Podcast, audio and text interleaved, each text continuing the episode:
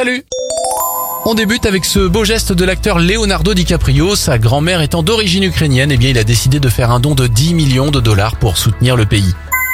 La bonne idée du jour nous vient de l'application Yoc, Y-O-C. Elle propose de choisir son menu à l'avance pour réduire le gaspillage alimentaire dans les cantines. Pour info, on estime que le gaspillage alimentaire représente entre 15 et 20 tonnes de déchets par an pour une cantine de 500 convives servant 200 repas.